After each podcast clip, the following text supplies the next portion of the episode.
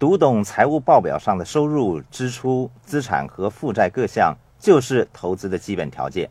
要是你懂得这些知识，那么你比一般人知道的已经多了很多了。我的学业成绩不怎么理想，由于写作能力低，曾经两次考试不合格，幸好最后还是能够顺利的毕业。富爸爸说，在学校拿到好成绩是很重要的，但是在现实的生活里，我的银行家。从来没有要求看我的成绩报告表。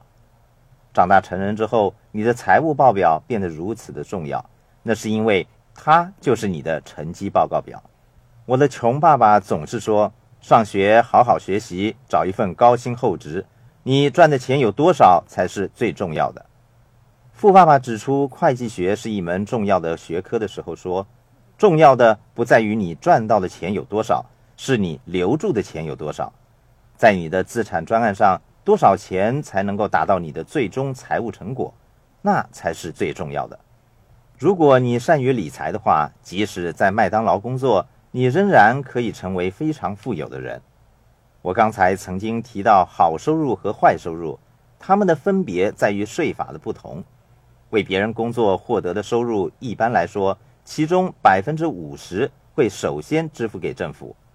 在这种情况之下，要留住自己所赚到的钱是非常困难的。我们称之为工资收入。收入分为工资收入、被动收入和有价证券收入三种类型。这些都是戴安过去几年来教我的东西，进一步充实了我在富爸爸身上所学到的财务知识。一般来说，从房地产得到的收入称为被动收入。被动收入是十分重要的收入。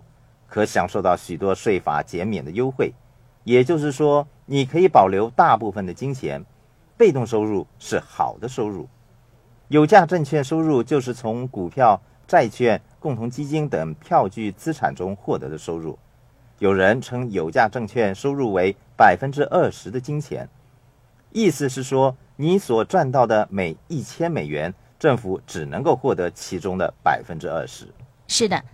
在三种收入当中，最大的差别是第一种工资收入，也就是你为金钱工作的意思。你不上班就得不到工资。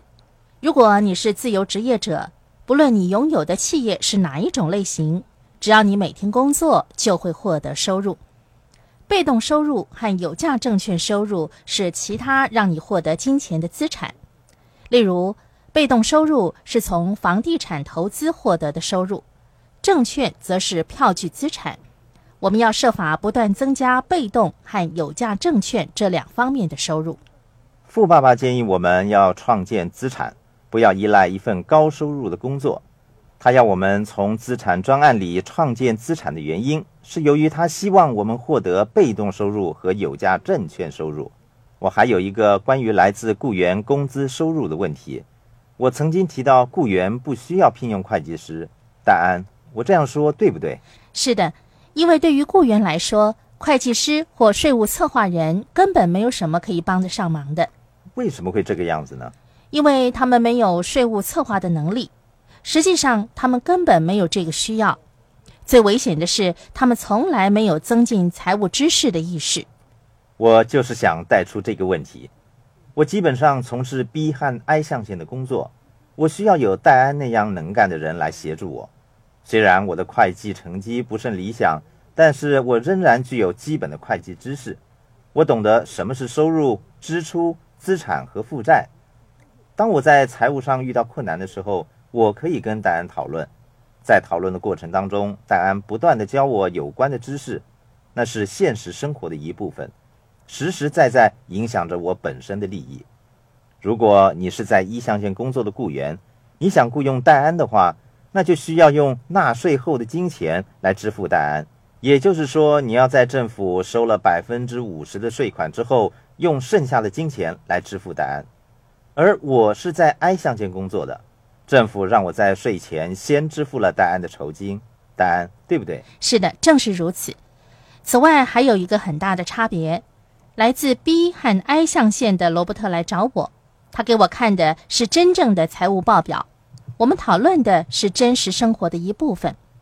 可是，如果一名雇员聘用注册会计师是为了增进本身的财务知识的话，他们讨论的总是如果这样将会怎样这些东西或理论，这不是真实的。没错，我跟戴安讨论，他每小时收取我一定数量的金钱，对我来说好处是我在税前支付了他。另外，我跟他讨论的是生活里真实的经验。我支付他一点点的钱，他则以专业的知识为我节省了数百到数千万美元。最重要的是，讨论的过程同样是学习的过程。我坐在戴安的身边，讨论属于我的金钱的问题。我学到了许多的知识。政府尝试从我的收入当中获取金钱，我则在法律容许的情况下，设法减低支付给政府的金钱。在讨论和学习的过程中，我变得越来越聪明。这都是我没法在会计班上学到的。